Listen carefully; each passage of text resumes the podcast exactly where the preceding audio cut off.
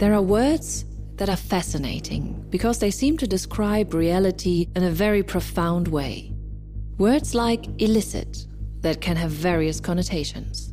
For one thing, it simply means illegal, as in forbidden by law. At the same time, the word illicit can describe the gray areas of human activity, such as in shady deals involving goods of questionable provenance. And yet, when it comes to policy making, law enforcement, or judicial verdicts, the world seems to work largely in a two way system. Illegal activities and criminals on one side, law abiding citizens on the other. And then there are those who bravely enforce law and order. They are the ones that books and films are about. And yet, this is nothing but a convenient look through a well fitting pair of glasses. The real world is usually much more complex than this stark contrast of black and white that we have come to know from classic primetime movies.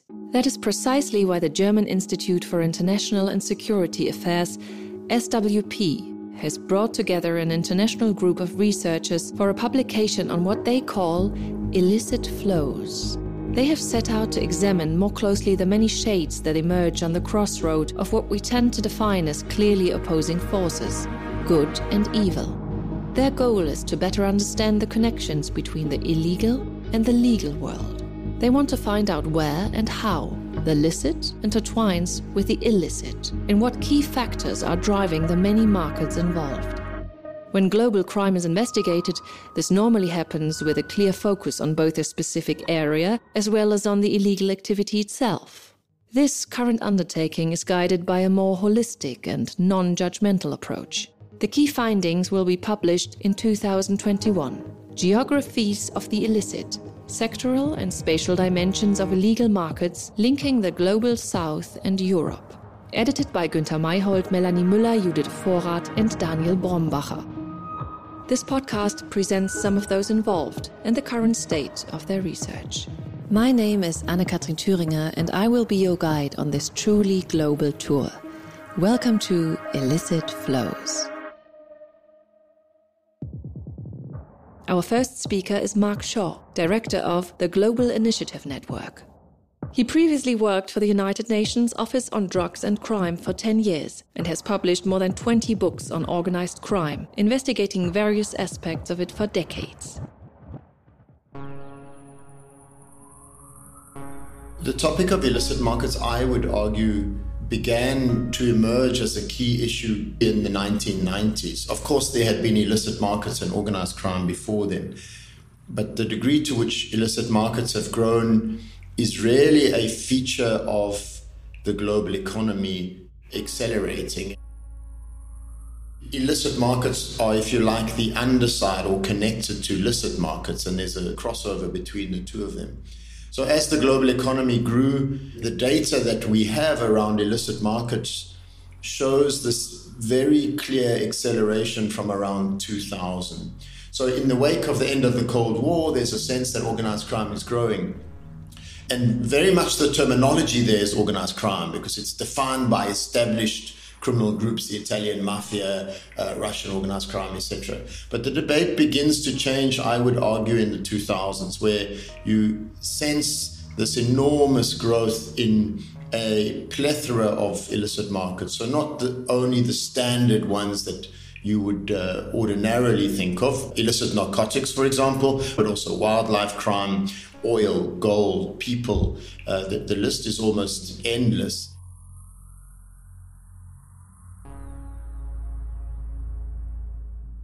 Illicit markets have surged in the last 20 years because they rely on the instruments of globalization, whether that's growing trade, whether that's the growth in the internet. They are embedded, if you like, in, in the legal economy, and they use the sinews of the legal economy to be effective. And indeed, in many cases, they cross over with the legal economy, including in how they invest their profits. Of course, illicit markets, I think we should be clear, are what states say is illicit. And so a lot of the debate around illicit markets is how do you regulate the illicit or what you might call grey markets because not everything is illicit in the same country. And so illicit markets or dealing with the issue of illicit markets is a much more complex undertaking than it first appears. It's not only about empowering law enforcement and prosecuting individual criminal entrepreneurs. A lot of the discussion around illicit markets and how to respond to them is in fact about the harms they cause. And understanding harm, what is the harm that is caused, and attempting to achieve a balance of harms and attempting to make sure that the response to the illicit market, and this is the old discussion around drugs and the war on drugs, which I think most listeners would know very well, is that our response should not cause greater harms than the market itself. The reality is that illicit markets are such an enormous partner of the global economy that we can't necessarily arrest our way out of the issue. We have to change the incentive structures. We need to understand illicit markets much more clearly. We should not draw boundaries around the impacts of illicit markets because uh, the, the impact is global. We should all be concerned.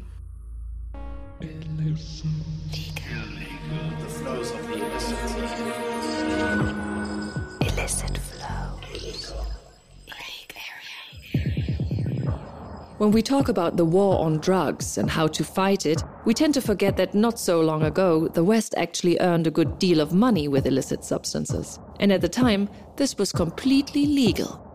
Some 150 years ago, Great Britain was the biggest drug dealer in the world. The East India Trading Company was not only one of the largest multinational corporations of its time, it had also secured the monopoly on trading opium from India to China. By the late 1800s, it had supplied around 15 million junkies in the Chinese Empire.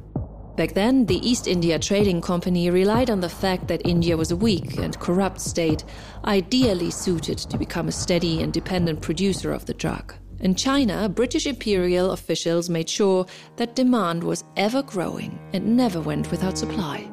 One can only guess how many Chinese addicts were actively created by the steady professional flux of this highly addictive drug. Today, we tend to view the drug business as something fueled by a corrupted so called third world afflicting the otherwise enlightened West.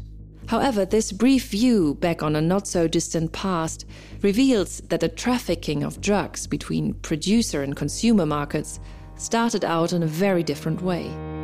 While those in charge of the production are not British officials anymore, the motives driving local farmers to grow poppy instead of crops are essentially the same as back in the 19th century.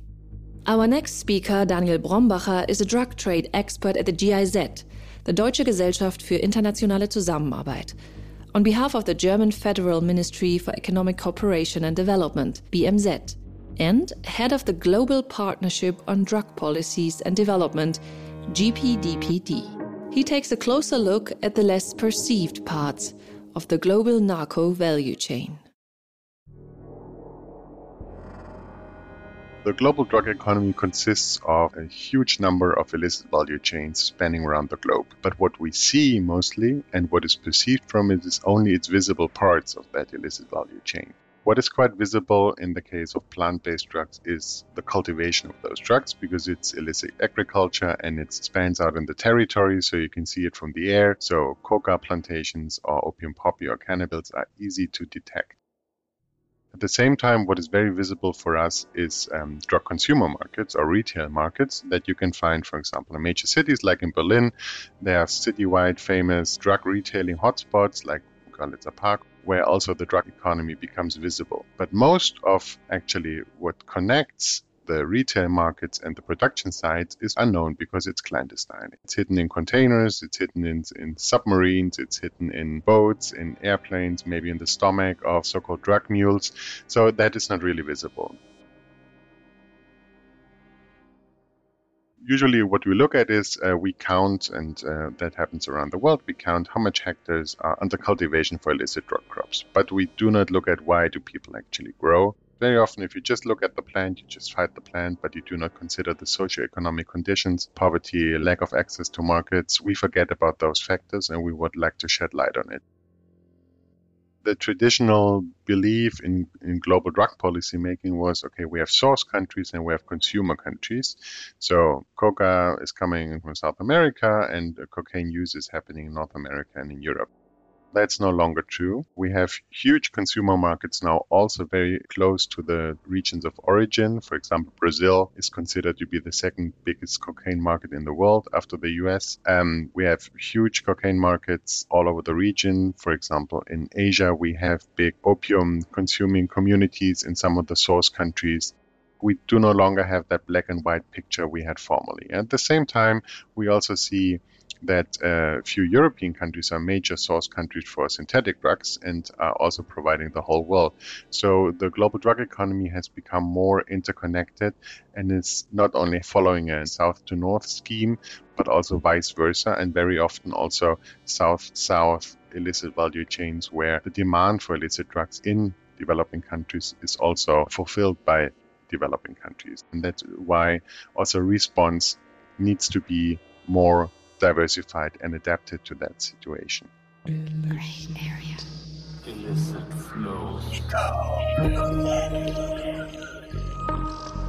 Illicit.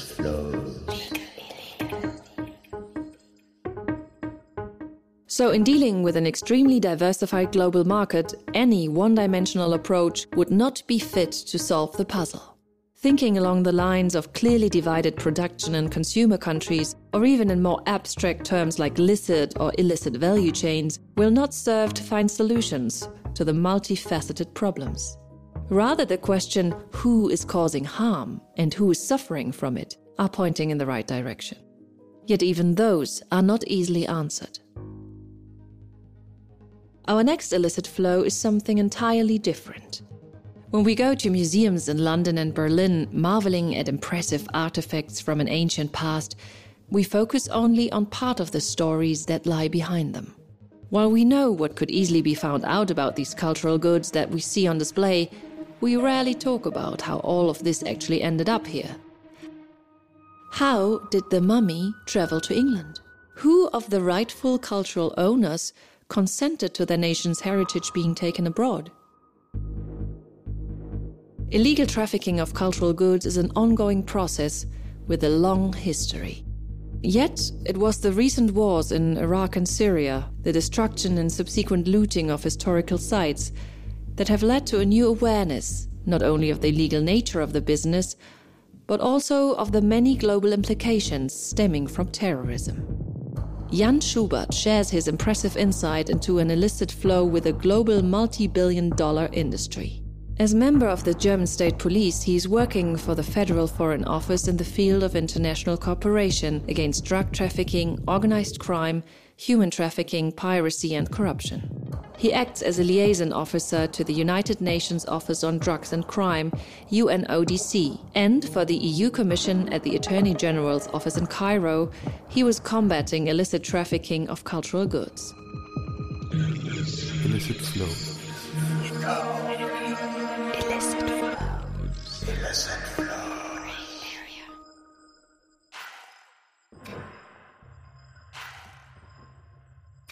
In the past, there have been looters all over ancient civilizations, and they were digging in uh, archaeological sites or in pyramids, for example. They were digging for gold and diamonds and all other artifacts. But it was a one-man show, so to say. So they, they sold their their culture property to other people to gain money.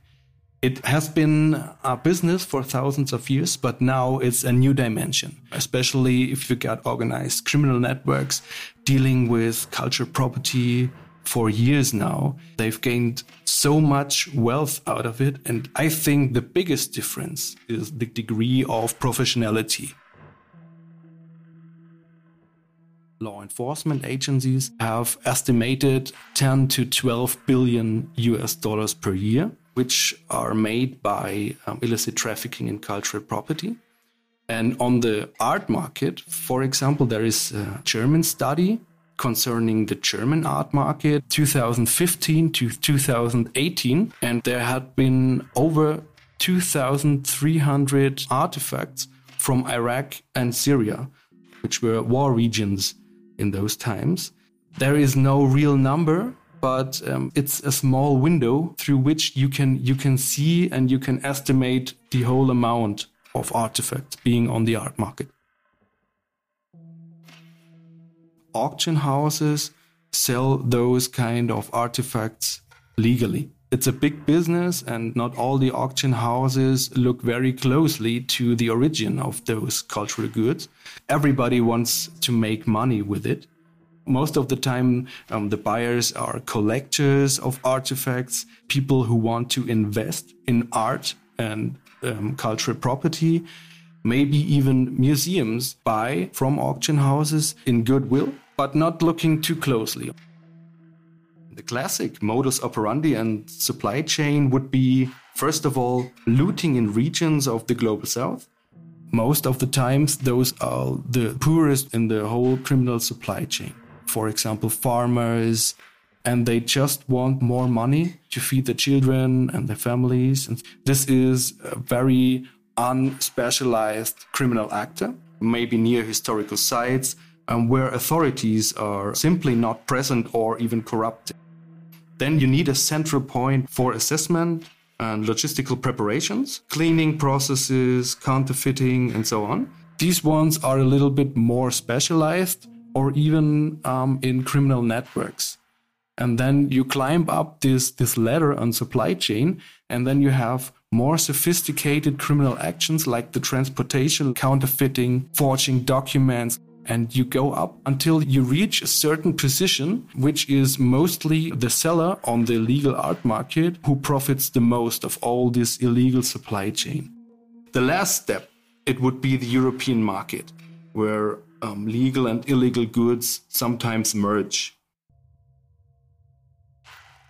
At the moment, we, we see big supply chains from regions of the global south, Near and Middle East, or West Africa, generally speaking, every region of crisis where authorities are not able to stabilize the region, where people suffer from poverty, from war, it opens a market for all kind of illicit goods. So Europe is the region with the highest rate on auction houses and all the money goes to the global north, to Europe. So it's a lose-lose business for the global south and it's a win-win situation in a, a legal way for Europe because you have the artifacts, you have the culture from the south, and now you have even the money made out of it. Grey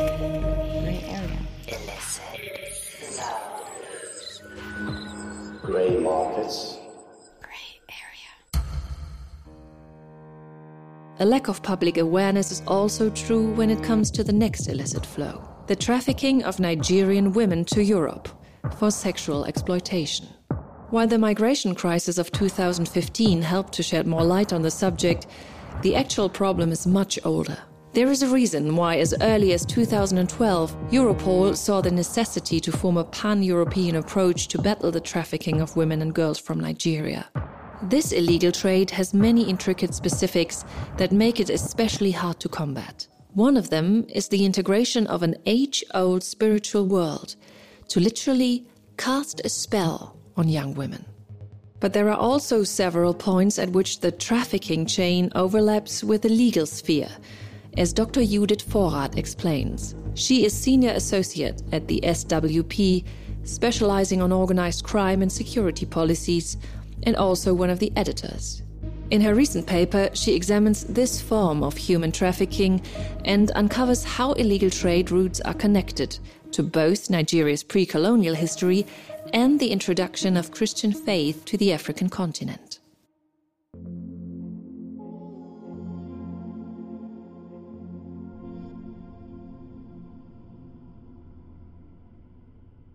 Sixteen percent of women trafficked to Europe are from West Africa. That's a number some years old, but that's actually quite a significant number. Most of the women and also the perpetrators in this flow actually come from one specific area in Nigeria, the south, mostly Edo State. Women are recruited on the ground and then they are kind of forced to undergo a ritual called the juju, and that kind of binds them to their traffickers They are so called juju priests. And usually women have to give some of their hair, nails, or whatever. And there's an oath. And they are told if you don't obey the orders of your traffickers, basically, if you want to get out of this arrangement, there will be serious consequences. Uh, you could also say it's almost like a curse. And this consequence can be for you, but also for your relatives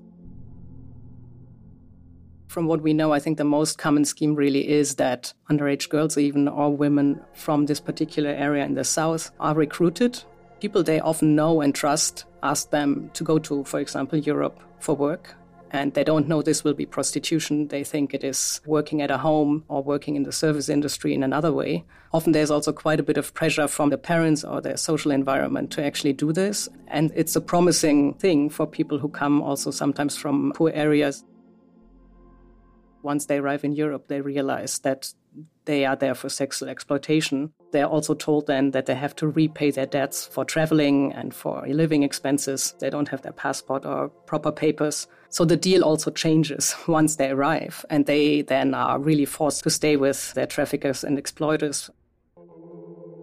Some women arriving in Europe have also been recruited in migrant reception or detention centers. So it's also certainly linked to migration. Some women are also sold to traffickers in Libya, for example, and then they are brought to Europe in a similar scheme. And once they arrive, they're usually handled by so called madams who are acting like pimps and they've usually been working the sex business themselves and been trafficked. It used to be that they are also taking care of recruitment and uh, facilitating the trafficking itself. But it seems that in recent years, other Nigerian groups that are more organized and violent have been moving into the business, and the madams have been kind of replaced. But in some countries, it's still the scheme that they are making sure that they stay in the business and do what they're supposed to do. The big question indeed is why are so many women who are trafficked coming from Edo State and the surrounding states in southern Nigeria? And the perpetrators, more or less. There is not one reason, uh, and of course, there's no proof for one explanation. But there is an indication in the way that the slave trade in pre colonial times used to be most elaborate in the southeast. And when it was prohibited by the British, it went underground. So basically, it became illegal. It was shifting from trading in men to children but also by the 1930s, there was a type of trafficking emerging or becoming public that was Nigerian women working in prostitution. This was reported by Nigerians, saying there are women who have several other women under their control who work in the sex business. So apparently, this business model had emerged already at the time. And then by 1980, it kind of moved on to Italy. It was mostly uh, that people from the south came to Rome for pilgrimage in the 80s increasingly, and it was quite easy to travel at the time for Nigerians. And women started to engage in kind of petty trade with uh, fabrics and clothes, taking them home. And when it got more difficult in the business environment, they discovered that they could also work in the sex business. While in Italy, once they had established that business, they were kind of protecting their business environment and became recruiters for further women to move to Italy. And so it kind of became a more criminal type of business the girls and women in prostitution in European countries. They face dire conditions. First of all, they are threatened to pay back the debts, to keep working, to earn money as much as possible. They are living in very simple conditions. The traffickers are not interested in making their living conditions very comfortable. Apparently, it's a scheme that uh, it's good if you have women who apply for asylum for two reasons. They can stay for some time for the application to be handled, and then also they are actually provided for in the centers where they live. There's been a lot of prevention efforts in Nigeria to actually let women know about the dangers and let people in the environment know about it. But apparently, this hasn't stopped the problem. One point that's always on the table when we talk about illicit flows is kind of legalizing aspects of the activities we're talking about because the demand will probably not go away anytime soon. So there is always the option to channel the business in a different way. Legalizing prostitution, that's already to some extent a reality in some countries. It's ambivalent at best, but at least having safer legal ways of migration is also a way because the trafficking itself has become more dangerous if you want to address the root causes, is not just preventing women from entering the deal, kind of, or the arrangement, or believing that they will be working in a good job in Europe, but it also really is about, you know, giving people other opportunities.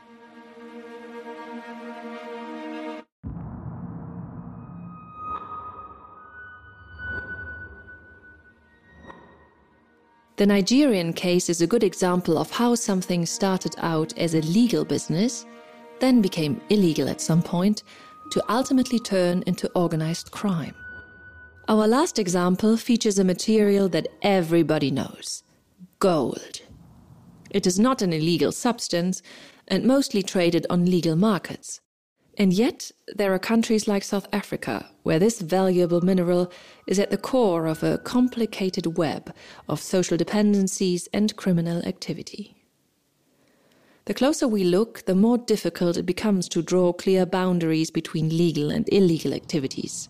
In addition, we cannot even say that prohibiting the illegal activities around gold mining in South Africa would necessarily improve the situation. This is especially true where artisanal mining is involved, a rather basic and mostly manual process. Dr. Melanie Müller is a senior associate at SWP, concerned with the situation in southern Africa, and the head of a research project investigating transnational supply chains of metals. She's also one of the editors of the publication on illicit flows.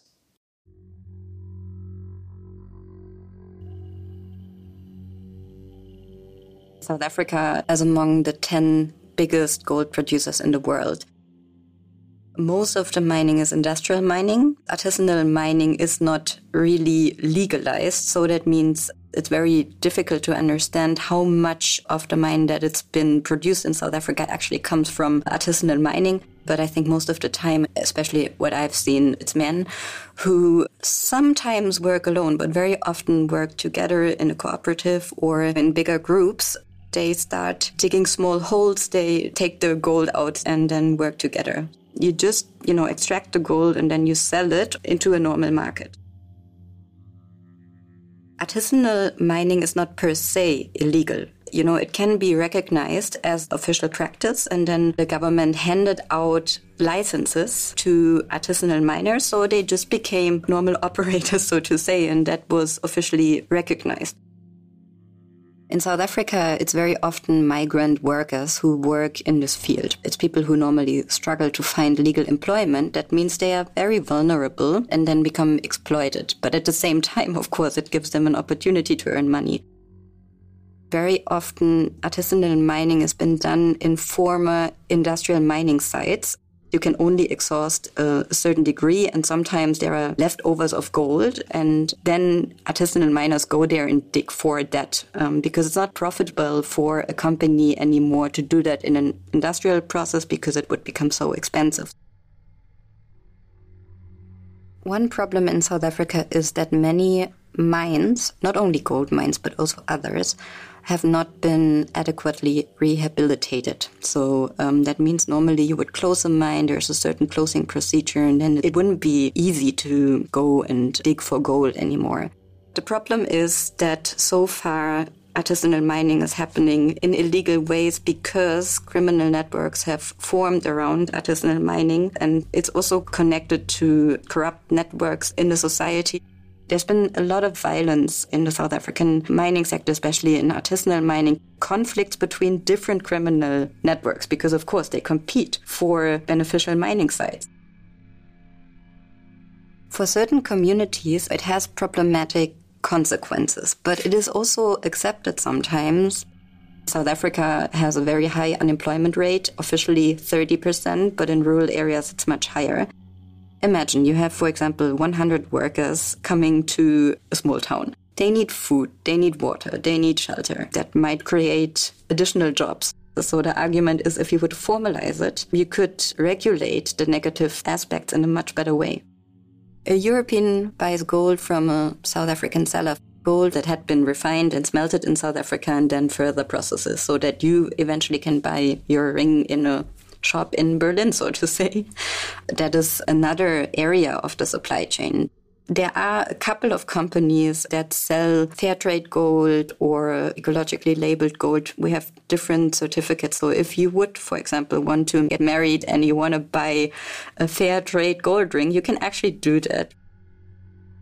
There's one regulation in the European Union that's actually very important. It's the EU Conflict Minerals Regulation. And that forces European companies, if they buy gold somewhere in the world, to look at the conditions where the gold comes from. They have to check that the gold does not come from an area that is either um, confronted with a conflict and also that the gold does not come from illegal practices. So companies have to carry out a lot of research before they can actually buy something. And the European Commission has already announced that they will go much further and include other metals because now it's only four metals among them gold and then regulate that area in a way that everything that we import has to come from fair conditions. Last but not least, that all depends on implementation. If companies don't implement it and they don't suffer any consequences, then we can have very nice laws in Germany or South Africa, but we don't achieve as much as we could. I think implementation is the big question.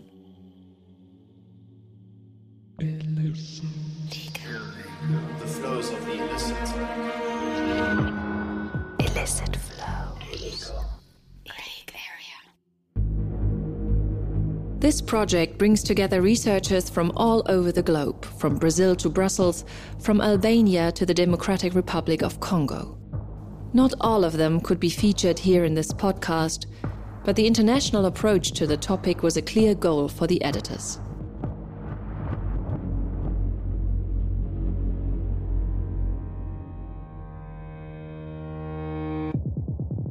There is already a lot of good research out there investigating illicit flows in certain sectors and with certain goods.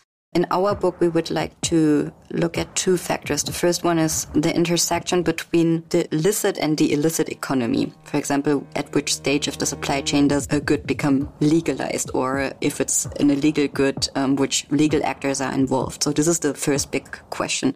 The second big question is the relationship between the global north and the global south. We know already a lot about illicit trade in the so called global south, Africa, Latin America, Asia. But we don't know enough about the role of the global north, also the role of Europe. So, what is happening after the drug has been produced in Latin America? How does it flow, so to say, to Europe? Uh, which actors are involved? Which role do uh, actors in the global north play? So that's the second big question um, to explore that relationship.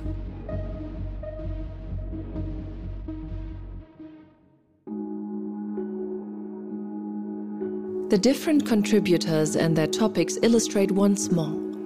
We live in a global economy with globally intertwined trade, and this equally applies to the legal and illegal flows of goods. So, if policymakers and civil society seek to contain the negative outcomes of the illicit, what could be possible solutions? What can current research teach political decision makers?